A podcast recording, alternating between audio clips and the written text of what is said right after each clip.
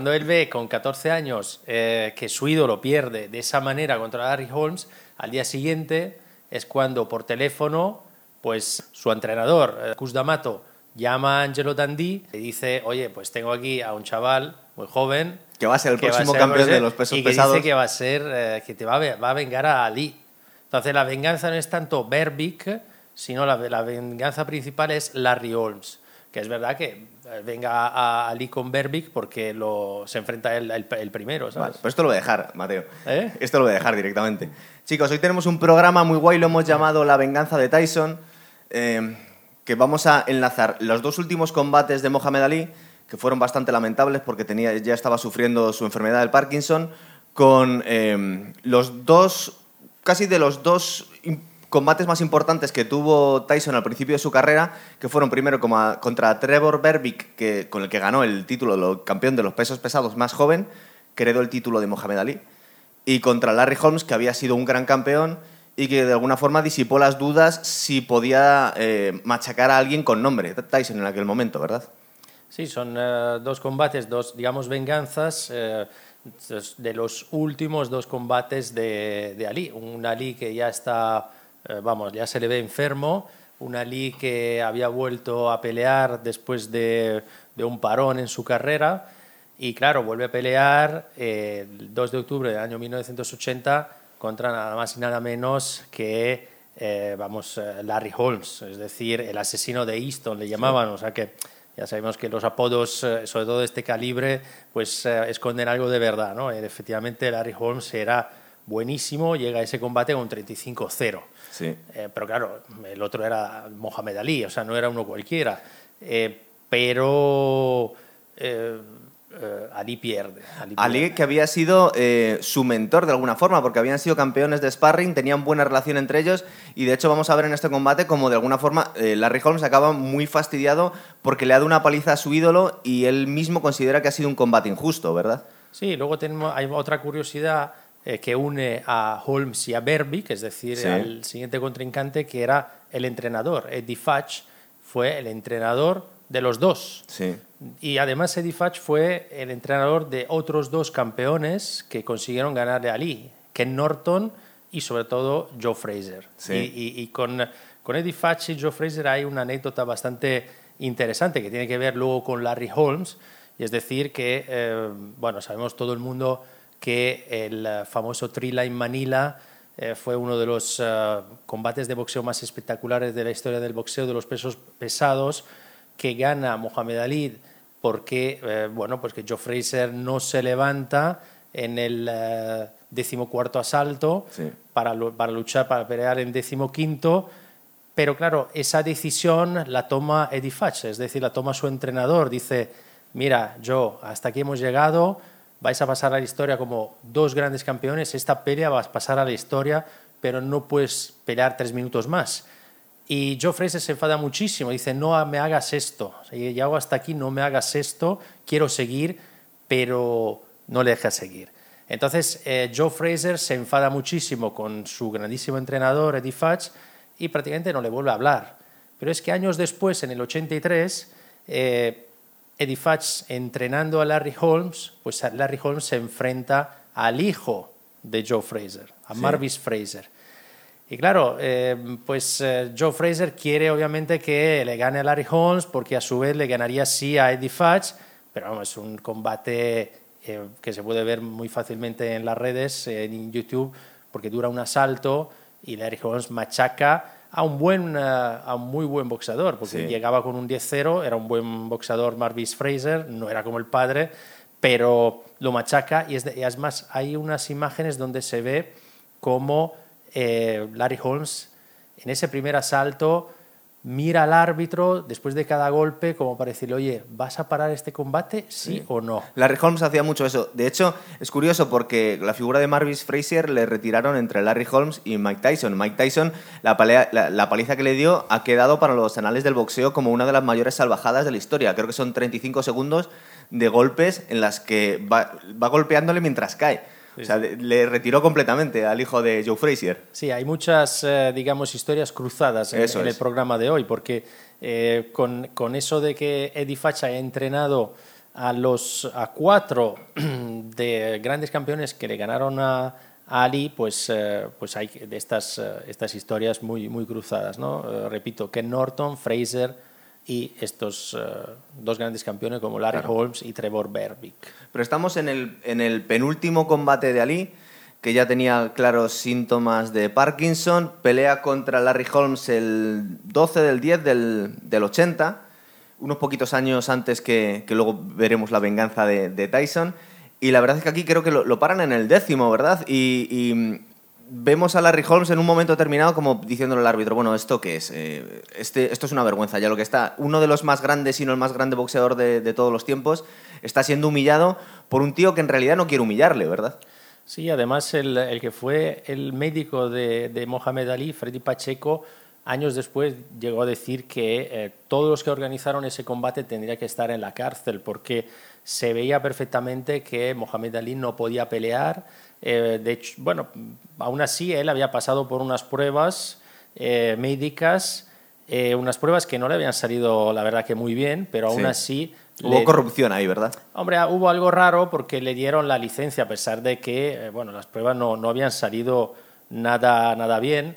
Eh, se dice también que se, que se está tomando un medicamento, un medicamento que ralentizaba aún más sus movimientos. Es lo que le contó Ali a Tyson por teléfono en aquel momento que nos has contado al principio del programa, que le, le comentaba, le decía Cos D'Amato a, a Ali, ¿cómo te has dejado machacar por este matao? Un BAM, que decían. Dice, no, es que estaba tomando una medicación para algo y me hizo Em, estar más lento de lo que solía estar habitualmente. Supongo que también cuando sufres una enfermedad como el Parkinson no se da cuenta realmente lo que le pasaba, no quería aceptarlo, ¿verdad? La realidad. Mm, bueno, en realidad el, diagnóstico oficial de Parkinson de Ali es del año 1984, aquí estamos en el 80, eran los primeros síntomas, pero es verdad que si analizamos el, combate de, eh, contra Larry Holmes y luego el eh, Trevor Berbick, contra Berbick, aún perdiendo y perdiendo claramente, es otro Ali. Es decir, contra Holmes es un eh, combate que, sinceramente, hoy sería imposible de ver. Eh, hoy no pasaría del segundo asalto. El árbitro tendría que, vamos, hay miles de, oportunidades si se ve hoy este, este combate para terminar el, combate, para pararlo.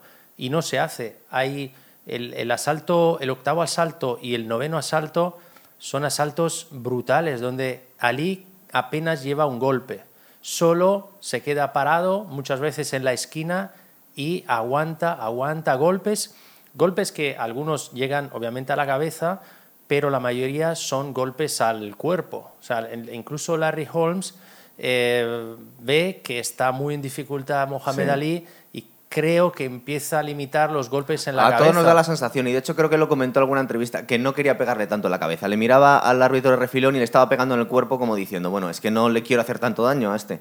Es que el combate estaba ganado, estaba ganado casi desde el principio, desde, yo creo que incluso antes de que empezara, porque si vemos cómo empieza antes, cuando veis a los dos boxeadores en el ring, antes de que empiece el combate, veis, vamos, podemos ver a un Mohamed Ali provocando mucho a Larry Holmes, insultándomele, pero se le ve muy lento, se le ve con una mirada ausente y, luego eso se refleja en, los, todos los asaltos de, Bueno, de hecho, si vamos a analizar los resultados de los jueces, es que los jueces, todos, los tres jueces, dan todos los asaltos a, a Larry Holmes. Y de hecho creo que hay uno que el, octavo me parece que da un 10-8, aunque no le, no le haya noqueado, le da un 10-8. O sea, porque son asaltos, sobre todo los últimos, en los cuales Ali no se mueve y Larry Holmes, eh, yo creo que además Larry Holmes, creo que en el noveno empieza eh, una serie muy fuerte de cuerpo y cabeza para tumbarlo, para decir, venga, ya está, hasta aquí. Lo que pasa es que no se cae, no se cae Ali entonces, bueno, entonces vuelve a los golpes, sobre todo al cuerpo, para, yo creo, no, no afectarle más. Ali es que tenía un aguante brutal, lo vimos en todos los combates que tuvo con, con, con, con, Joe Frazier, alguien con tantísima fuerza de voluntad que no se dejaba... De hecho, este fue el único combate que abandonó, el, el combate con Larry Holmes. El que vino después con Trevor Berbick eh, también debería haber abandonado, pero por orgullo se aguantó hasta el final y le castigaron mucho más de lo que debería. Mira, otro paralelismo con, con el combate de Tyson. Eh, después de este combate, eh, a Larry Holmes se le grabó, de hecho podéis verlo en YouTube, que está llorando. Eh, diciendo que, se, que lo ha pasado fatal pegándole una paliza a su héroe y que ese combate lo deberían haber parado. Es, es bastante duro de ver. Y en algún momento él comenta, dice que, que no siente que ha ganado a, a Mohamed Ali, porque el Mohamed Ali de su época dorada no tiene nada que ver con el que ha luchado en ese momento con él. Y es exactamente lo mismo lo que dice Mike Tyson después con Larry Holmes. Dice que Larry Holmes fue un gran campeón, que le respetaba muchísimo, pero que había una diferencia de edad ya brutal y que además parece ser que Don King se la jugó, eso lo vamos a hablar al final del, programa, porque le prometió unos combates de calentamiento y no le dio ninguno, le echó a los Leones contra Mike Tyson. Sí, la diferencia era 31 años Holmes y 38 eh, Mohamed Ali. Eh, y claro, cuando termina la, pelea y, y, bueno, Larry Holmes gana, se acerca enseguida a Ali, como para ver qué tal está. eso como preocupándose mucho por el estado de salud de, de Ali, a pesar de que el combate haya empezado eh, pues con insultos, ¿no? Claro, insultos ya, de... ya, debía conocer a Ali y dice, sabe, sabe un poco cómo son los combates con Ali, si esto en realidad había sido compañero suyo de sparring. Sí, sí, no lo dice en serio. amigos. claro, total. Luego tenemos eh, otro combate más que nadie entiende hoy en día cómo, pudo, cómo pudieron dejar a pelear a Mohamed Ali después de esta barbaridad, ¿verdad? Que tuvo ese combate que le pusieron un nombre muy guay, lo llamaron Drama in the Bahama, ¿verdad? Sí, porque ahí se celebró, yo creo que vamos, se celebró ahí también por cuestiones de licencia. bueno, y, Trevor Berbick era de allí. Sí, era de ahí. Eh, eh, bueno, sí, jamaicano, que además luego se murió, lo mataron. lo mató un sobrino suyo. Sí, un sobrino de 20 años, es una cosa ya con un machete. Es que eh, tiene, luego lo comentaremos, tenía muy mala fama Trevor Berbick, eh, de ser un bicho bastante... O sea, eh, normalmente los boxeadores cuando, cuando termina el combate muchas veces en un abrazo y quedan de, amiguetes, y todos los boxeadores en entrevistas han hablado mal de Trevor Berbick. Sobre todo Larry Holmes y Mohamed Ali. Supongo que también se le tenían guardado esto que le hizo al ídolo de, de masas, ¿verdad? Que le dio una paliza de forma bastante innecesaria, consideran todos.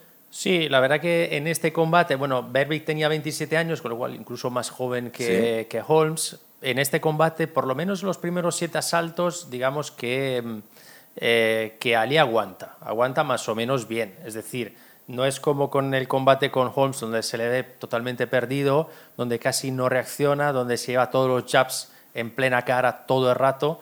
En este combate, en esta pelea, la verdad que se le ve mucho más activo, se, le ve más ágil pero aún así eh, pierde claramente. Los jueces, todos los jueces le dan eh, por perdedor, aunque por menos diferencia que con, eh, contra Larry Holmes. Y lo que, bueno, lo que llama la atención de ese, de ese drama en Bahama fue un drama también la organización, por lo que he leído y me he estado documentando, fue una, una, organización tremendamente mala. pues solo había dos pares de guantes que se tenían que intercambiar todos los demás, porque claro, era una, eh, era un cartel bastante importante. Eh, con lo cual se les dijo a los entrenadores que por favor entre pelea y pelea no cortaran las, los lazos, ¿no? porque si no, no había lazos para, para todos. había solo dos vestuarios, uno para Berbick y el otro para Ali, eh, todos los demás eh, tuvieron que prepararse y, hacer sombra, es decir, calentar en un único vestuario, con lo cual, bueno, pues, eh, hay frases curiosas como la de Scott Ledoux que dijo, pues ahí esa noche entendí lo que probaban los gladiadores romanos antes, antes de entrar al Coliseo, ¿no? Que, se, estaban juntos, todos juntos y tal, porque era, una, era, una, era realmente de vergüenza. Luego, lo más curioso, y se, se puede oír perfectamente en YouTube eh, al ver el, la pelea es que no había campana.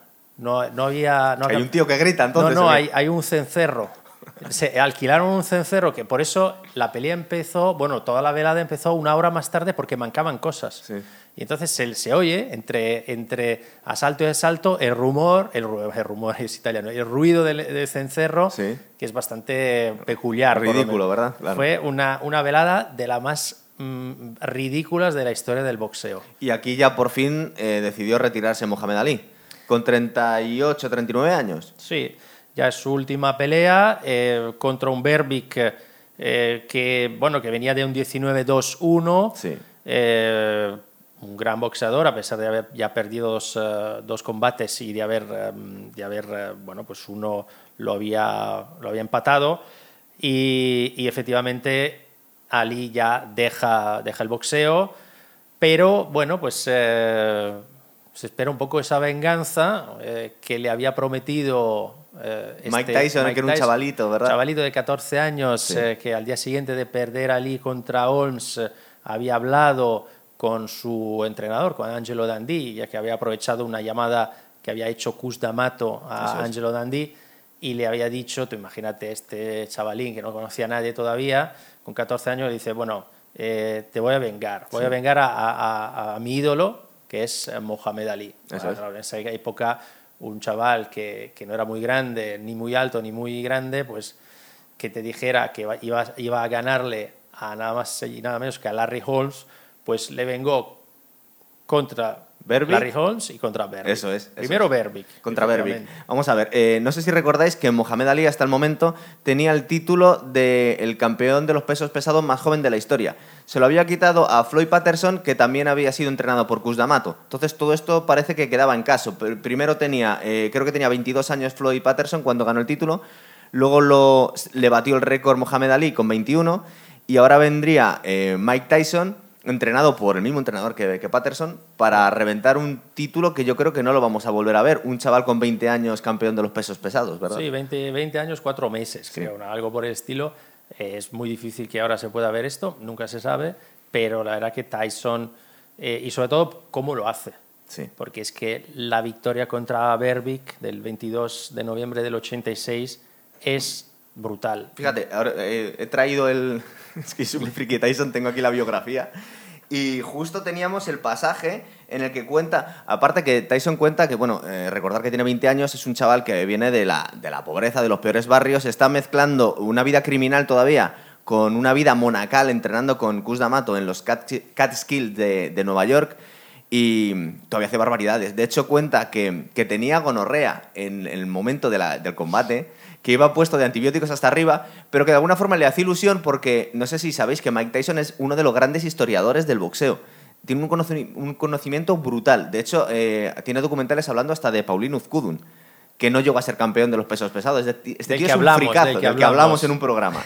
es un fricazo absoluto. Entonces, por ejemplo, le hace ilusión tener gonorrea porque Jack Dempsey muchas veces peleaba con gonorrea. Entonces dice, bueno, pues esto como que debe ser algo muy yo guay. también. Total. si lo hacía Dempsey.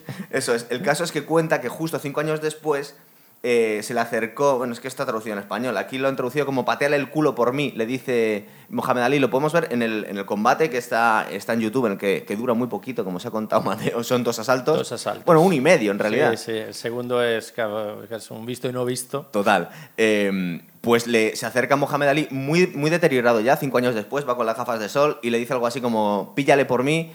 Y resulta que yo pensaba que le, le, dijo algo así, como esto lo tienes hecho, no te preocupes, campeón. Y lo que pasa es que lo que le dijo fue, no va a ser nada difícil, Mohamed, o sea, esto va a estar tirado.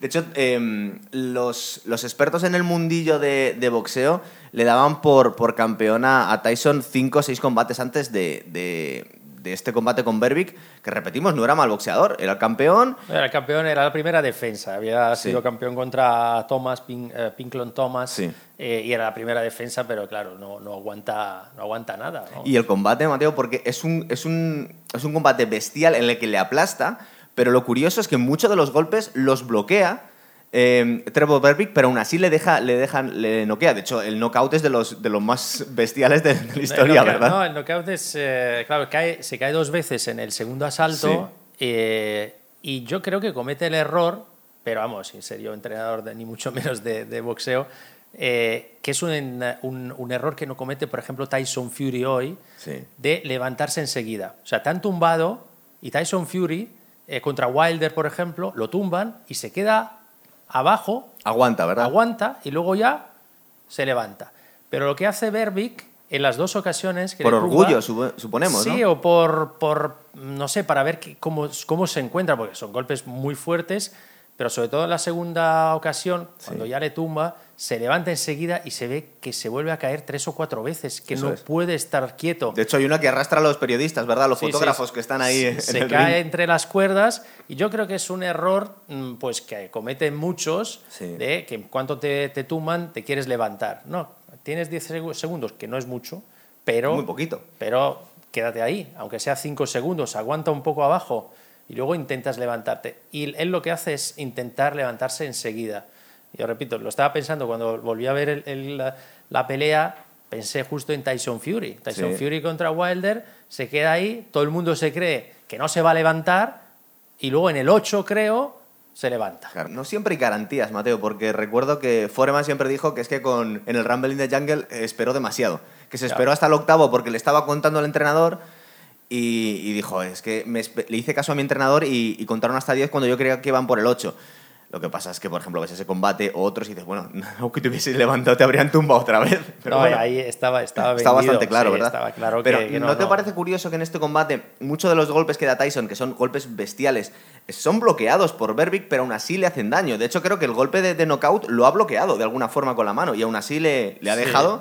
Que sí, lo que pasa es que había muchos golpes de que en eso Tyson, que era relativamente más bajito que otros eh, pesos pesados hace muy bien, que son los golpes de abajo arriba. Sí, y esos son golpes así, increíbles y con una fuerza y una precisión tremenda. Y sobre todo es súper agresivo. O sea, Tyson era agresivo. La diferencia de edad también es importante. 31 años Berbic, y 20. solo. La energía que tiene uno y otro, bestial, la energía es tremenda. Pero bueno, aún así, si tú ves las imágenes de ese combate y el del siguiente contra Holmes, Tyson parece un peso medio casi, o sea, porque es mucho más pequeño, pero es muy ágil, eh, se mueve mucho y es muy agresivo. Siempre va hacia adelante, te va a pillar siempre, no te va a dejar respirar. Y claro, pues Así, así ganó. Da la sensación, ¿verdad?, que no tiene ningún respeto por el rival, porque va hacia adelante Em, y de hecho le estaba parando, le estaba bloqueando algunos golpes y no, no paraba de, soltarlos. De hecho, debía tener mucha confianza en sí mismo porque eh, eh, el nivel de intensidad de, golpes no lo habría podido mantener seguramente en 10 asaltos, pero él debía pensar, dice, bueno, es que sé que le voy a tumbar. Me da lo mismo ir al 100% desde el minuto uno porque le voy a tirar. Él sabía que le iba a tirar, ¿verdad? Sí, luego él eh, lo tira y, y, es verdad que siempre que hay una pelea, el respeto hacia el, el contrincante es nulo eh, porque le quiere hacer el mayor daño posible, pero una vez que termina eh, no, lo, no, lo, celebra de manera exagerada, casi no lo celebra y se va directamente, casi enseguida, a ver qué tal está Berbic. Pues te, voy a explicar por qué lo hacía. fíjate lo loco que estaba y eh, de alguna forma cómo le había adoctrinado Cus D'Amato. tenía tal nivel de exigencia que Cus D'Amato siempre después de una pelea de Tyson le decía lo primero, todo lo que había hecho mal. Aquí recordar que llegaba con un 27-0 con 25 caos. O sea, es un, récord perfecto. Era una puñetera locura. O sea, no solo ganas los 27, los 27 primeros combates, sino que haces 25 caos. Y, una cosa se nos olvida, porque estas, estas estadísticas muchas veces no hacen justicia. Es que esos 25 caos, a lo mejor 20 han sido en el primer asalto. Entonces, eh, si en 27 asaltos te han tirado, has dejado frito al, rival en los, primer, en los, los primeros tres minutos, pues claro, el digamos que el nivel de superioridad que tenías por los rivales era brutal y es que les iba aplastando. Bueno, pues él comentaba que es que Kuz D'Amatos eh, tenía un nivel de exigencia tal que siempre le decía lo que había hecho mal primero. Entonces, eh, en los primeros combates que ganó Tyson, debió ser como amateur, lo celebraba, se volvía loco, era un chaval y, aparte quería agradar a su entrenador y le decía a su entrenador, ¿por qué lo celebras? ¿Por qué estás contento? Dice, ¿por qué ganó? Y dice, vamos a ver, esperabas otra cosa. Esto es lo normal.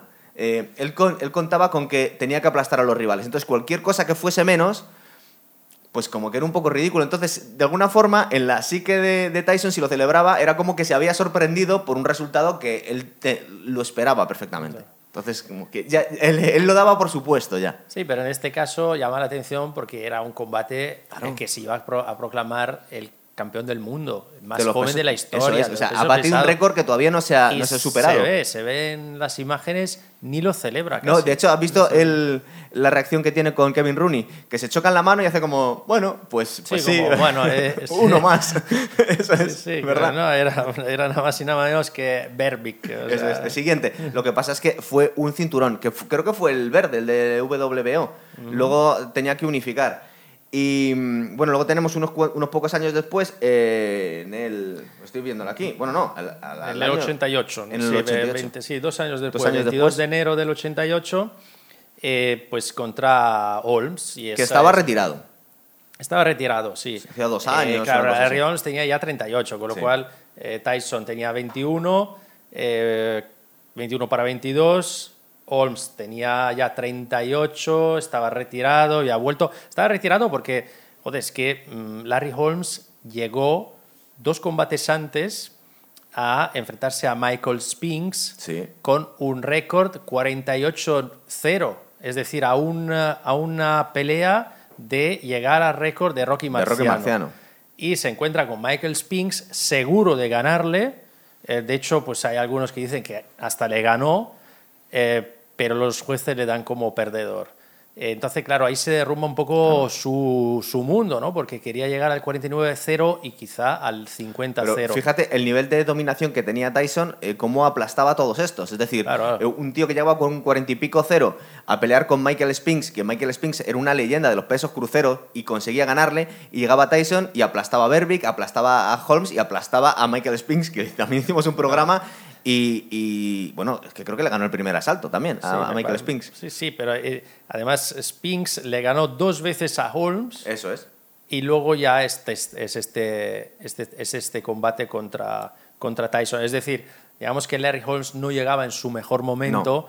ni de forma atlética porque se había retirado, había vuelto, ni tampoco, pues digamos, psicológicamente, ¿no? Muy animado porque acababa de perder dos combates seguidos contra contra Spinks, volvía contra... Seguramente, seguramente Tyson ya había machacado a Spinks en ese combate, con lo cual el que le había retirado había sido machacado por, por Tyson, ¿verdad? vamos, y, es verdad que aguanta un poco más que, que Berbick, no mucho más, pero bueno, hasta el cuarto. Es un poco más digno el combate. De hecho, él comenta que estaba retirado. Los 38 años de Larry Holmes en aquella época no son los mismos que podía tener cuando tenía Klitschko hoy en día. Es decir, eh, hoy en día los 38 años no se llevan igual que en aquel momento, ¿verdad? Los, deportistas se cuidan más y pueden alargar bastante más su carrera. Los 38 años en el año 80 estaban bastante machacados esta gente. Sí, se les ve, se le ve un poco más rellenito, un poco más gordito, pero bueno, dicho esto, era uno de los mejores de la historia del boxeo. Eso es, es uno de los grandes pesos pesados. Claro, cuando vemos este combate, eh, la gente no se lo cree, pero era uno de los grandes. Él comenta que estaba en su casa y un día llamaron a la puerta y era Don King. Don King en aquel momento no encontraba eh, rivales para tirarle a Tyson, que era como tirarle carne a los tigres, y, él quería hacer caja, lógicamente. Entonces eh, le comentó a, a, Larry Holmes, mira, tengo un combate para ti y vas a ganar mucho dinero. Le dijo, ¿con quién tengo que pelear? con Mike Tyson. Y dice, mira, no quiero, ¿sabes? Y le ofreció 7 millones de dólares y dijo, venga, tráeme aquí a Mike Tyson.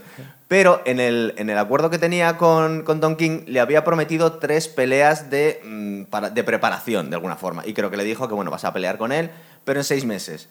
El caso es que se le cayó el próximo rival a Tyson y en dos meses le dijeron te toca con Tyson sin haber eh, calentado nada. Simplemente dos meses después del retiro le tocó pelear con, con esta bestia, ¿verdad? Sí, y así, así le fue. O sea, cuatro asaltos Cuatro caos, ¿no? Cuatro caos en el último, en el cuarto. Eh, claro, lo, tumba tres veces, en el cuarto lo tumba tres veces.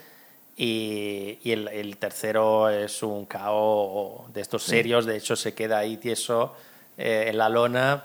Y es curioso ver cómo antes del, combate está en el ring, eh, bueno, está Donald Trump, que siempre estaba. Fue uno de los grandes promotores de Tyson. Uno de los grandes promotores del boxeo en general y luego estaba Michael Buffer, que todavía ¿Ah, hoy presenta es eso. Es un chaval, ¿verdad? No, ha cambiado nada, de hecho, se, parecía ya mayor ahora, hoy parece joven. Y luego estaba Mohamed Ali. Mohamed Ali con sus gafas negras, eh, ya con un Parkinson bastante más, eh, bueno, bastante pronunciado. Y bueno, pues es ahí cuando antes de, bueno, lo presenta, Michael Buffer lo presenta, el gran campeón Ali, todo el mundo le aplaude, le levantan un poco, le sujetan un poco los brazos porque se mueve ya un poco así, y luego se acerca a Tyson antes de bajar. Y le repite lo mismo, ¿verdad? Y, sí, le repite, y, Tyson se le ve como tranquilo, no, te, preocupes. que esto yo me lo, vamos, me lo meriendo rápido, y es la gran venganza, eh, junto con la de Berby, pero esta es la verdadera venganza, porque ese espectáculo que, que, dieron uh, Ali y Holmes en el 80 fue lamentable y entonces, bueno, pues uh, Ali lo, realmente destroza. Además se le ve mucho más agresivo. Bueno, siempre había sido agresivo, pero en, este, en, este, en esta pelea Tyson es muy agresivo. Le cogió con ganas. Aquí ya era campeón Tyson. Eh, luego sí es verdad que comentó Tyson que que vio unos pequeños destellos de la grandeza que había tenido Larry Holmes, porque dice que tenía un jab muy complicado. Dice, eh, tenía una forma de pelear un poco rara que se me hacía incómoda, el jab era muy largo, lo retorcía al final un poco, es decir, tenía algo aquí que intuía, dice, este tío ha sido muy grande. Hombre, no, pero hay, hay momentos que donde se ve que, joder, que mm, Larry Holmes le pilla bien. Sí, sí le pilla con los jabs, ¿eh? le pilla. Le pilla bien, en algunos casos le pilla bien y fuerte. Me pasa que Tyson no, no vamos. Como es que era la época dorada de Tyson, en aquel momento era intratable, claro. De hecho, ha habido gente que dice, en los poquitos años de, de Tyson que estaba subiendo hasta el 89, ningún boxeador mm, habría podido con él, de la historia. Eso no lo sabemos porque es eh, historia ficción pero está considerado en un momento, en estos años, fijaros lo que estamos hablando, que tanto Spinks como Holmes, como, como Berbick, eh, entre ellos eran, hacían un boxeo competitivo y luego se lo tirabas a Tyson y era como otra liga completamente distinta, era como pelear con un monstruo. Sí, sí, Tyson llegaba con su agresividad, con su fuerza y con el boxeo que hacía, que a mí me gustaba mucho. a veces hay, alguien que critica un poco Tyson técnicamente, a mí me parecía... Era precioso. Lo que pasa es que es un, es un estilo inimitable, es un estilo que solo le valía a él. Era un tío bajito que, atacaba desde abajo con mucha flexibilidad que, que va pasando las manos eh, yendo hacia adelante que nadie puede imitar. Es como alguien que intente imitar el shuffle de Ali. Pues no, eh, le valía a Ali, pero no le vale a otra persona. De hecho, queda un poco ridículo si intenta hacer otro, claro. Sí, sí, no. Y luego, bueno, pues era el que había vuelto a acercar a muchos aficionados al boxeo. Eso a veces lo olvidamos, ¿no? Ali lo había hecho años antes y en los años 80 y 90 lo había hecho lo había hecho Tyson. Sí, la fiebre que, hubo por el boxeo, em, digamos que revitalizó un, un, deporte que estaba, pues, estaba en horas bajas. Porque bueno, habíamos tenido esos combates de, de otros pesos, claro, otros, pesos, eh, Durán y todos estos. Los Cuatro eh, Reyes, ese, programa tan guay que nos quedó, Mateo. Claro, ¿no? Esto, había, vamos, eh, Sugar Ray Leonard... Eh, Marvin Agler y tal, estaban esos, esos eran los, los grandes de, de los años 80, ¿no? hasta lo que... que... llegó Tyson. Hasta que llegó Tyson. Em, en aquel momento también había muchas charlas en, en, televisión que juntaban a grandes boxeadores y tenían unos pequeños debates. Había muchos que juntaban a Joe Frazier con Ali, con Foreman y a veces llevaban a Larry Holmes. Y a Larry Holmes alguna vez se le calentó la boca y dijo, yo podría con Tyson. En mis tiempos a este le habríamos machacado a cualquiera de los cuatro. Recuerda que también Foreman hubo un momento en el que se amagó con que iba a pelear con, con, con, Tyson, ¿o no? Al final no se llegó a celebrar el combate. Larry Holmes era bocaza. O sea, Larry Holmes dijo, cuando perdió ese mm, combate el 49 eh, contra Spinks eh, dijo, claro, le, preguntaron, bueno, pues eh, ya no, no, vas a poder igualar el, récord de, Marciano. Y él dijo, bueno, Marciano ganó a 49 viejos y yo me he enfrentado a toda gente mucho más joven. Claro, al final le dijeron, bueno, o sea, no toques a Rocky, que Rocky Marciano era Rocky Marciano, y pidió perdón. ¿eh? bueno, de hecho, uno de los grandes bocazas, lo que pasa es que lo, lo apoyaba con hechos, también del boxeo fue Ali, y Ali cuando le preguntaban por, por Rocky Marciano, bajaba la cabeza y decía, cuidado con Rocky Marciano, que tuve una vez un combate de exhibición para una especie de tontería, un programa de tele, y cada golpe que me daba me dolían los brazos. Es decir, este tío tan bajito y tan bruto... Em, él, imaginaba, dice, yo creo que me habría dado muchos problemas Rocky Marciano. Eh, decía, intuyo que debía ser algo así como Joe Frazier, pero pegando más duro. A mí este tío me da mucho respeto. Mejor no, haber coincidido. Eh, por cierto, hablando de lo bocazas que era em, Larry Holmes. Y también pensando que, muchas veces está el orgullo de un boxeador que muchas veces no quiere aceptar la, derrota.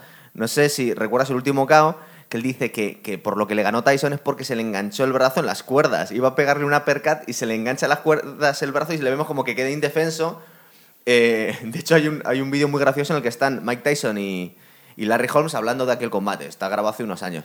Y Mike Tyson se muere de risa. De verdad que se le quedó el brazo enganchado en las cuerdas y se me quedó ahí para que le mandara a dormir tres días. Fue muy gracioso.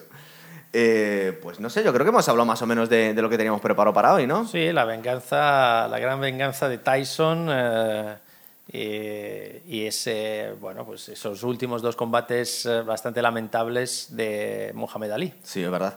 Eh, es que muchas veces, eh, cuando estamos hablando de otros deportes, de las grandes venganzas, tal, y que, y que la gente se olvide de este, era, importante hacer este programa, la verdad. Por cierto, nos han preguntado, esto luego lo metemos o no, em, que hablemos un poquito de, de, las veladas de youtuber que están haciendo ahora, que es que hay mucha...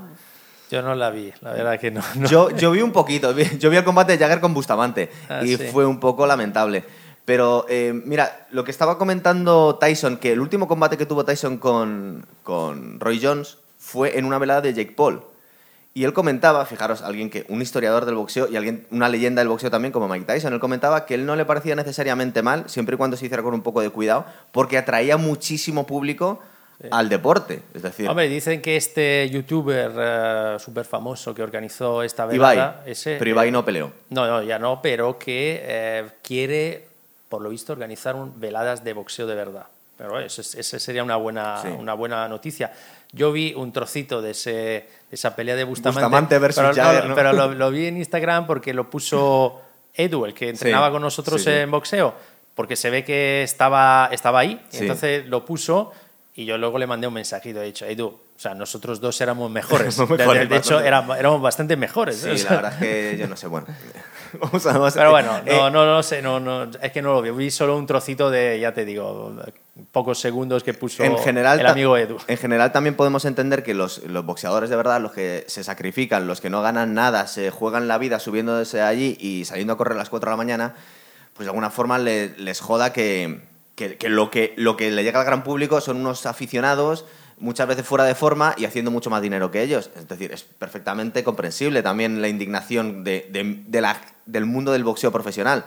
Por otro lado, gente como Jero, gente como Mike Tyson, gente que está metido en ello, pues lo que te están diciendo es que mm, más que odiar, lo que tenemos que hacer es un poquito aprovechar y de alguna forma, pues, pues enseñarle No, se al- pueden al- hacer veladas mixtas igual, Claro, o es. no lo sé, pero vamos, que, que volvemos a nuestros boxeadores de los 80. Bueno, Que es de los de bastante más los de ahora de también, ahora, que hay buenos boxeadores y buenas veladas eh, los próximos meses. Es verdad, es verdad.